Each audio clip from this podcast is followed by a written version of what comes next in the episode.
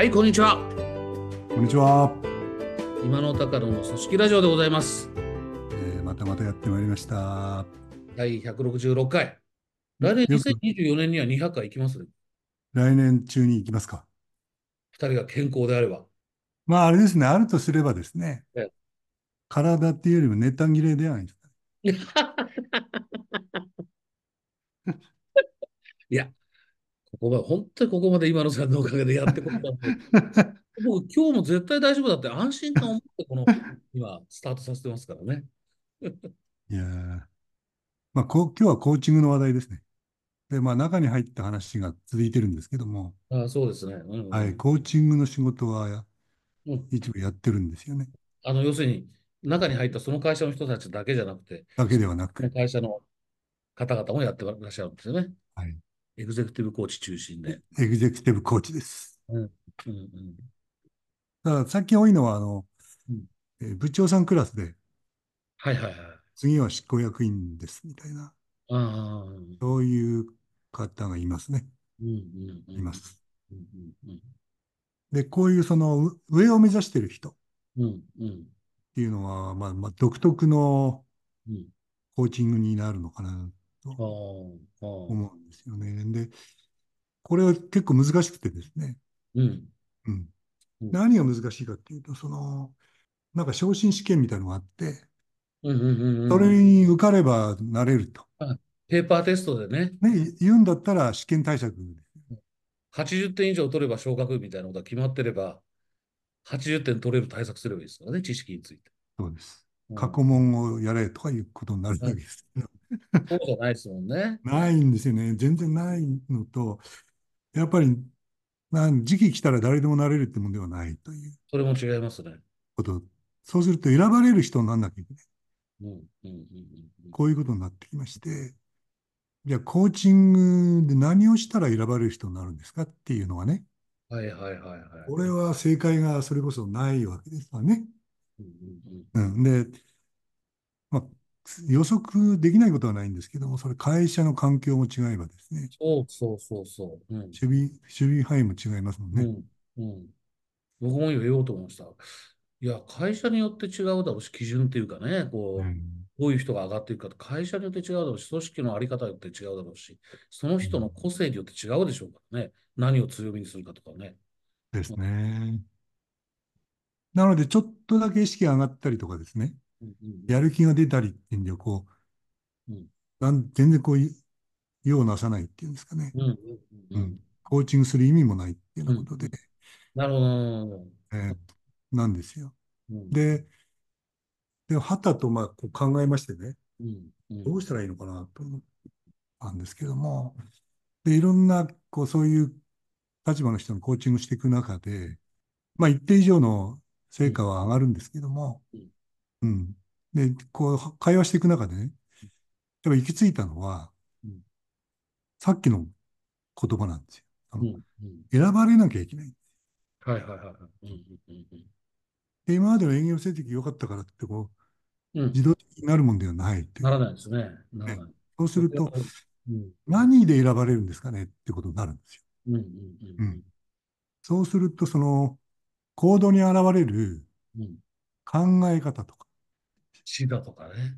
ね、そういう意識ですよね。うんうんうんそうですまあ、高野さんが言ったのでいけば、まあ、視野と視座とうん視点がうん部長と変わらないと執行役員になれないわけですので、まあ、それはどうやってわかるかっていうと、発言とか行動でわかるわけですよね。そうですね。ねうんうんまあ、社長は一人で決めるっていうことも、会社によってはあるでしょうが、うん役員会で決めるっていうところが多いでしょうから、ちょっと役員の中で、あいつ何全然ダメな、ダメじゃないって言われたら終わりっていうところがありますよね。そうです。そうそうすると、考え方と意識と行動を変えなきゃいけないっていう、うんうんうんこういうことになりますもんね。うんうんそうすると、コーチングでそれをその選ばれる人になるまで変えるにはうん何年かかるのかっていう話になるんです うん。ああ。ちょっと元気になるぐらいじゃダメだよねってなことで。うんで、今、取り組んでるのはですね、うんまあそういう話が今日リスナーの方にどう参考になるかわかんないんですけども、どうやら一番効果がありそうなのはですね、守備範囲を明確にするはいはいはい。っていうのを、しかも細かく。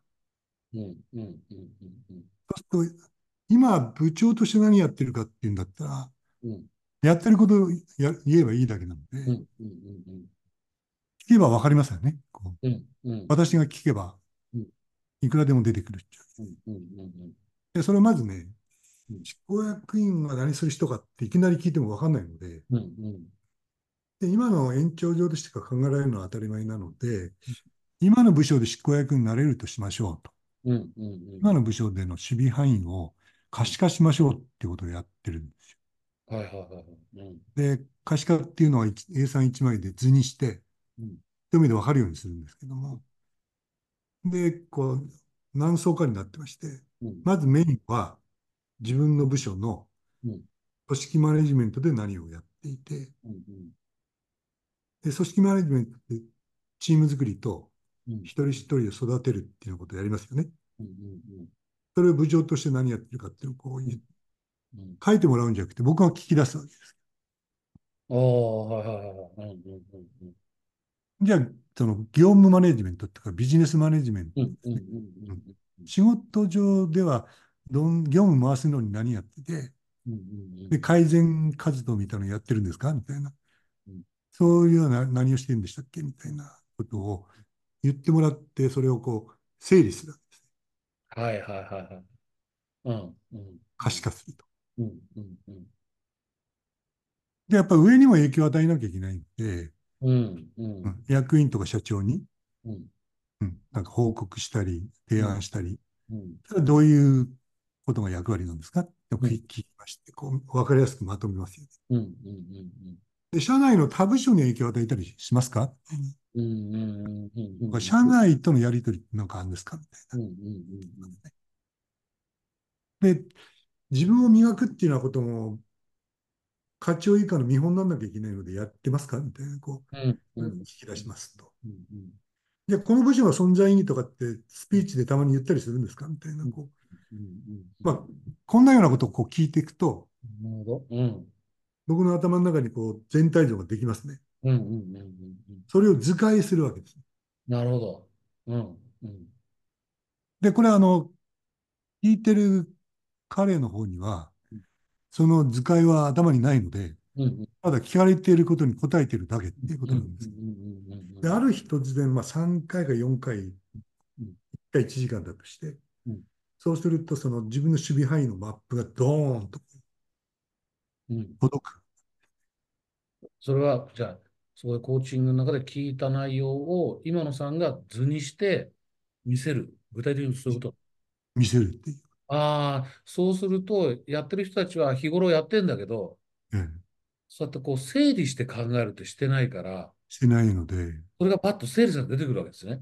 出てくるわけですね。なるほど、なるほど、なるほど。あ、で自これでマネジメント何やってるかとか、組織のマネジメント何やってるかとかそうで、すああ、それがわかるんだ。あ、なるほど。うん。これがまあステップ1ですね。はいはいはいはい。うん。そうするとおっしゃった通りで、今までそういうのを可視化したものがないので、うんうんうんうんうんうんうんまずそれで彼は、うんまあ彼女の時時もあるんですけども、こう、視野がまずできるわけですね。うんうんうんうん僕は私はこれだけのことをやってるんだってうんういうのんうん。がわかりますね。うんうんで、それをお届けした後の質問でうん、執行役員の道が開かれていくわけですね。うんこれ、組織マネジメントでこれだけのことやってますよね。執行役員になったらどういう仕事が増えるんですか？なるほど、なるほど。聞くわけです。どの仕事はどう変わるっていうイメージがありますか？って聞いていくわけです。そうすると、その守備範囲マップの中のうん執行役員になったら変えなきゃいけないと。うん。プラスになるところ。っうん。ていうのが、それはまあ、正確かどうかはあまり問題じゃなくて、うん。一気にザーッとこう考えることになるみたいなんですよ。うん。うん。うん。うん。そうすると、その、新たにやんなきゃいけないこととか、同じことをやるんでも意識を変えなきゃいけないうん。うん。こととかうん、あるいは言い方を変えなきゃいけないことがあったり、一番わかりやすいのは、その、相手の場合は部門の目標を決めてます。おっしゃるんですよ。そうですね。うん。ね。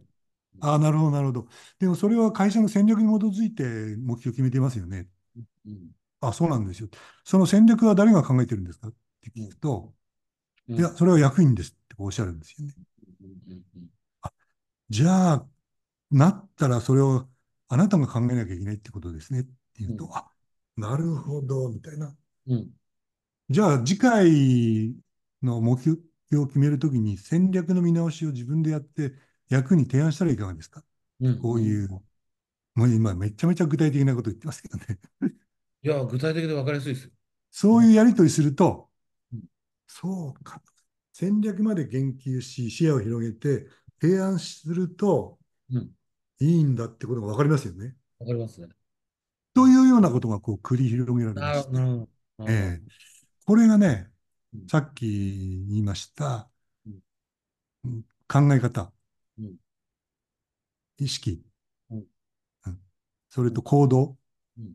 何をプラスしたり変えればいいのかっていう考えるのに、これ抜群にいいみたいなんですよ。いいでしょうね。あの、今のお聞きしたら、例えば、今一つの例を挙げてくださったんだけど、多分いくつも出てくるんでしょうけど、例えばその一つの行動を変える、あの、単純な話が、じゃあ、事業戦略を考えるっていうことが、新たにやってないことだなと気がついて、えそれができるようになろうって思うと、まず行動が変わりますね、これ。事業変戦略わりますねあるという行動が始まるし、ええこれやろうと思ったら意識も絶対変わる。変わりますね。ええ、あうの、ん言われたことをやってるわけにいかないし、社内だけの情報では決められないし、うんみんな変わってきちゃいますよね、それだけで。変わ変わるみたいなんですよねで。、その具体例がこういくつも、まあ、いくつもってたくさんありゃいいってもんじゃなくて、これとこれとこれを新たにやっていかなきゃいけないなっていうのは、多分3つぐらいあったらもう、相当意識も考え方も変わりますよね。変わりますね。単純に行動変わるみたいで、うん。直近の例で言うと、うん。うん。今、高野さんが言ってもらったうん、そっか、事業戦略も、うん部門になったら部門の目標達成するのに何するかっていう戦略は考えてるけど事業の戦略っていうのをうんゼロから考えたことはないと。そうそうそうそうそうで、その人がね、い今読んでる本っていうのはですねうん、事業戦略概論っていういのをや読んでそうでしょうね。まず勉強しようと思いますよ、絶対。うん。まあ、それをもう、もう購入して読み始めてるわけなんですけども、ど。うんこれはもう明らかに行動変わってるわけじゃないですか。うんうんうんやっぱりこの昇進への道うん。を歩い歩き始めますよね。そうですね。僕もね、こうやっててね、あの、いやま、毎度申し上げるように、割とベンチャーが多いじゃないですか。えそうするとね、だんだん組織が大きくなってくる。まあ、あの、まあ、彼ら起業した時にはすでにもう執行役員というせい、まあ、ものが世の中にもあったので、普通に執行役員ってすぐ作っちゃうんですよ。なるほど、なるほど。わかるわか3人るい。たら、三人いたら、CEO と COO と執行役員なんですよ、もう。なるほど、なるほど。で、やっていくうちに分かんなくなってくるんですね。肩書きはすぐつくからね。そうです、そうです。ええ僕の場合だとね、例えば、ある程度の大きさになってきて、で、えー、例えば今の方と同じように、ベンチャーで部長さんになって、次どうしたらいいんだろうっていうときに、あの、メンバーが課長になるのって課長の行動って見えるじゃないですか。見えますね。行動をこう変えなきゃいけないなって分かりやすい。課長、部長もまだ分かりやすいんだけど、部長や事業部長と執行役員ってすっごい分かりにくくなるんですよ。うんだから霧の中にね、もやの中にある。彼らからすと話してるななぜかっていうと、じゃあ、あの、事業部長と執行役員事業部長と、ただの執行役員っていうのがいたとしたら、何が違うの？って言ったら答えがないんですよね。うん難しいところですね。で、しかも、組織がさっき言ったように、最初の3人からもう執行役員がいるような状態でやってるから、あまり深く考えずに作られちゃってるので、うん。でも同じですね。だからこう、じゃあ次行くためには何が変わんなきゃいけないのかっていう。僕はその時よく言うのは、あの、執行役員だけ集まってやってる会議あるって言ったら、経営会議がそうですってこう来るわけですね。なるほそう、じゃあ経営会議にあなたが出席したら、経営会議の議事録とかってオープンになってるってなってますと。大体ベンチャーあなってるんですよ。で、経営会議の議事録を読んで、自分だったらどういう意見を言うかって考えてごらんと。でその意見を言うために必要なことは何だって考えてみななんてことはやりますけど、なるほど、なるほど。これそれも有効、有効じゃないですかね。まあ、きっかけとしては有効。でも今の、今野さんの話を聞いたら、うんああ、なるほど。僕はきっかけを作ってはいるけどうん、今野さんの今のやり方はやっぱり非常に具体的にさっき言ったように、多分そこで具体的にこれとこれとこれをやろうって3つぐらい出てきたらうん分かりますよ。やんなきゃいけない。で、それやってるうちに視野は広がる、視座は高くなる。間違いなく。うんそうなんですよね。だからやってて思うのは、やっぱり自分の守備範囲を俯瞰してね、うんうんうんうんうんうん。あの、全体を分かっているってことが、まず基本としては一番大事なのかなっていうふうには思いますね。例えばさっきの例が、まあ、経営戦略、事業戦略だとすると、そうか、組織戦略もあなた、僕は自分が考えるようになるんだなって思うとですね、うん、それまではどっかで決められた組織があって、自分のところ部って決まってるじゃないですか。そうですね。で部があって、課があってとかって、で、部長がいて、課長がいてとかいうのも、決まったところに誰をはめるかを考えてたのが、うん、そもそもその組織がいいんだっけって考える。そうですね。組織構造から入りますからね。そうですよね。はい、入ります。でこの事業の目標を達成するためにはどういう組織であるべきなんだろうっていうところを考えようと思ったら、また勉強しない。またその方は本読まなきゃいけないですね。まあでもで、そうですよね。だって自分が振り返って、自分がそういうステップ上がっていくとき、そうでしたもん。やっぱこう、あ、これわかんねえと思って一生懸命勉強しましたもんね。で、えその自分の部署のことだけだと、うん、やっぱ分からないことが出てくるので、質問で工夫はしなきゃいけないですね。例えばあの、じゃあその上に影響を与えるっていうことでうん、今やってることは何ですかっていうようなうん、その部署を飛び出した質問は当然しなきゃいけなくて、それの2大、3つぐらいかな。一つはその上に影響を与えるのにうん、部長がやることと役員がやることは何が違うのかっていうああ、ですね。うん、それと、まあ、前者を俯瞰するっていううん、うん、うんうん。これもわざわざ質問ししないと出てこないことなのでそうで、すそうですね。前者を俯瞰するっていうので、部長と役員は何が違うべきなのかっていうことですかね。二つ目はね。うんうん三つ目はこれ渋いんですけども、その部下の見本となるために自分を磨くああ、のに何が必要なんですかっていうのは、多分部長と役員じゃ違うかもしれないですね、みたいな。これも大事な質問で、その上への影響、うん。それから前者の俯瞰う、ん。それから部下の見本として自分を磨くのに何が必要なのかっていう、この3つぐらいは、こう、皆さん戸惑いながらうん、こう、深く考えるポイントになりそうです三つ目もありますね。だから、どんどんメンバーから遠くなっていく。ね。うん。役員クラスになってくると、本当になんていうか、距離離れていても感じる人間力だったりとか、そういう世界に入っていきますよ、だんだん上にい。やー、本当これ大変ですよね。これね。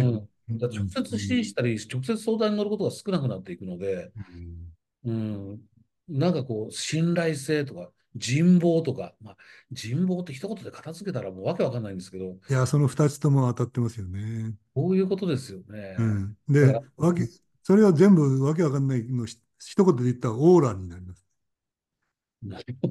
その世界入ってくる。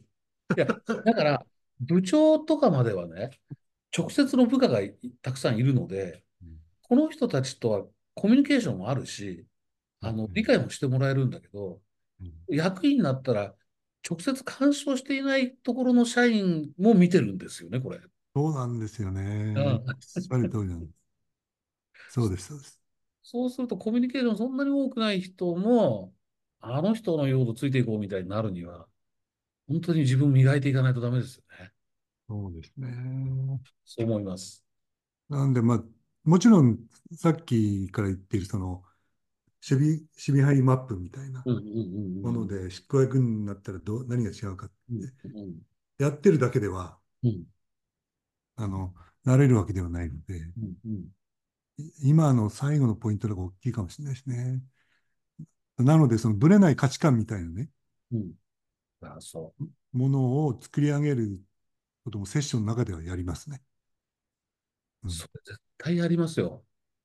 うん、僕。はやっぱり、これまで尊敬してるリーダーって、ぶれないですもん。ぶれないですね。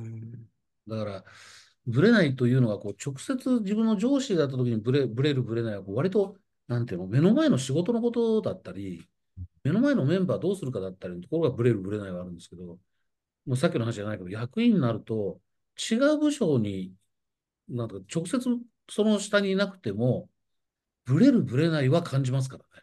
そうですね。あの人はブレないな、とか。これはすごく難しい問題でね、うん。自分だってその何がブレないのかっていう、うん。ブレない価値観って自分は何なのかっていうのは、よくよく考えないと分かんないですよね。そうです。なんで、まあ、質問の中では3つぐらい質問し、必ずする質問がありまして、うん。1つは自分がリーダーとして最も大事にしている3つの価値観を言ってくださいと。いうのを聞いてるんですね。で、ん。これ適当なことは言えるじゃないですか。思いつきでね。で、ん次の質問が非常に重要で、ぶれない価値観を聞いているので、うん。ぶれないとは言ってないで聞くんですけどね。はいはいはい、最うん初ね。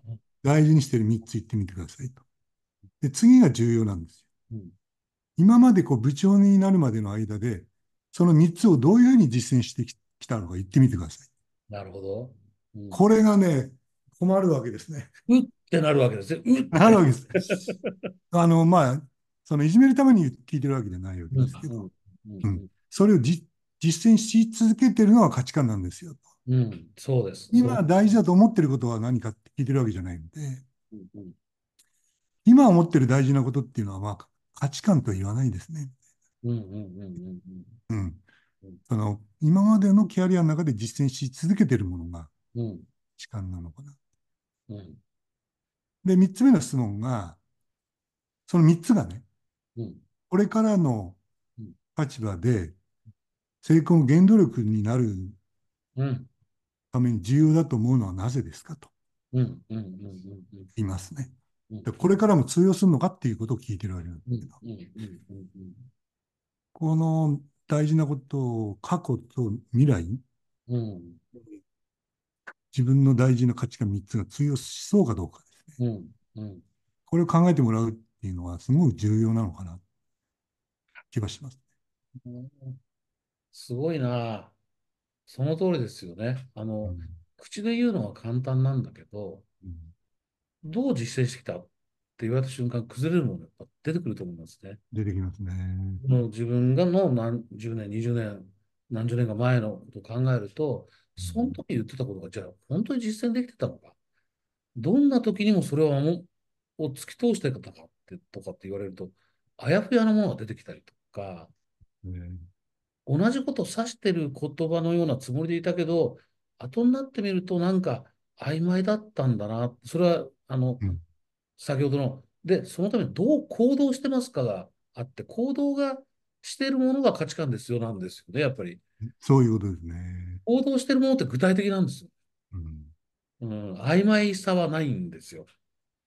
うん、ああ、わかるな。厳しい質問ですけどね。まあ、今この年になるとすっごいわかる、それ。で、人によって4つ目を質問する場合もあるんですよ。うんで、執行役員になりたいっておっしゃる方だったら、うんなるほど、その3つ、そういうふうに実践してきたんですね、と。うんあ、なったとしたら、あ、そういうふうに大事だと思うわけですか？うんって聞きますよね。うん。じゃあ、就任のスピーチをしたとしますよね。と。自分のその3つの価値観を、まあ自分の哲学ですよね。うん。これを今度のうん守備範囲のメンバーたちに部長以下にどういうふうに説明するか言ってみてください。うんうんうんうんいうのを聞く場合もあります。それもいい まあ言いながら、ちょっと自分のもう一回整理してみようかなと今思思っ僕も、てました僕も今ね、ちょっと今沈黙があったのは、まあ、僕が思ってるものはあるんですけど、でどう形成されてきたかなと。でもね、今ね、一つ思ったことがあります。例えば若い時だったら、あの、あなたの信念は何だとか、大事、先ほどのね、あはいの、大事にしていることを挙げてくださいの中の一つに多分、人を大切にするってあったと思うんですよ。あったと思うんですね。ね。うん。その次に今野さんから、で、そのためにどんな行動をしましたかって言われたら、今までね。曖昧だったことに気がつきますよね。人を大切にするんだとは言ってるけど、それは具体的にはそのどういう行動でやってきたんですかって言われると、待って、俺の行動の中でそれって何だっけ？って思いますもんね。思いますね。うん。で、それがこう自分の中でこうずっとこう考えていって、ああ、これだけは確かに自分で曲げずにやってきてるっていうものが出てくる。そうですね。しょうもないかもしれないけど、嘘はつかないだったりするわけですよ。ね、これ行動じゃないですか。そうですね。行動ね。うんで、偉くなったらそれをどう実践しますかって聞かれるわけですよね。うん。でもやっぱりそこに、この話のどっかで言った、やっぱ会社によって違うと、そう執行役員になるところの、うん。どういう人が選ばれるのかっていうのは会社によって違うし、組織のあり方によっても違うし、経営組織構造によっても違うし、その人の個性によっても違いますよねって言ったけど、うん。まさにでもそこになっていきますよね。だから、あの、うんその本当に自分が大事にしている3つの価値観っていうこと、それを次のところではどう発揮するんですかっていう、次のポジションでは。ポジションでは。うん。うんそこは変わらないもん。そして今の質問を追っていったところの答えは、どこ、多分どこの、ある、ある程度どこの組織にいてもと言っちゃっていいと思いますけど、でも上の方に行けば行くほど大事な、うん、そうですね。らさっきので言うと、やっぱりみんなの手本になるように自分を磨く方向性のであり、きっと効果が生まれますね、それは。まあ、あの、僕も高野さんに聞きませんので、うん高野さんも僕にこのラジオで聞かないでください。そうですね。じゃあこれ録音切ってから聞こうかな。やめてください。ちょっと後でゆっくり考えてみます。そうですね。うん、でもいいきっかけ、これは。あの、ね、前回のなんか、あのミッションステートメントを変えるも、やっぱりいいきっかけだと思ったし、今日のこれもいいきっかけですね。いや、これは本当にあの、こ、これはあれですね、あの、最初は話のスタートの時は執行、部長が執行役員になるって話からスタートしたので、リスナーの皆さん、どうこ、あの、そのポジションにいる人はね、ビンビン来るだろうけど、そうじゃない人は来ないかもってちょっとうっすら思ってたんですけど、最後ここに来てみるとうん、これ、どなたも考えることができる内容ですね。そうですね。最後の3つの、ないしは4つの質問は、ええ自分に応用できますよね。できますね。できますえ。で、これはだから、執行役員になるために必要なことではなくて、本当に人の手本となるために自分を磨くっていうことを言ったときに、どうであれ、あの友人関係、フラットな友人関係であれ、リーダーになるんであれ、それが課長でも部長でも執行役員でも、やっぱりそこがしっかり捉えていればいるだけ、やっぱりね、周りも自分も幸せになりますね、これ。いや、なんか、今日まとまりましたね。ねまとまりましたね。なんかあーよかったですね。いいや、ということで、166回目を乗り切りましたみたいな感じになってます。はい。もうね、年内も残り少なくなってまいりましたので、そうですね。えーあの冗談ではなく皆さん健康にはお気をつけて、健やかにお正月を迎えられるようにですね、まだ放送はあと1、2回あると思いますので、はい。まだあれですけど、はい。じゃあ今週はちょうど体内時計もお時間だと思いますので、この辺で終わりたいと思います。ご視聴ありがとうございました。ありがとうございました。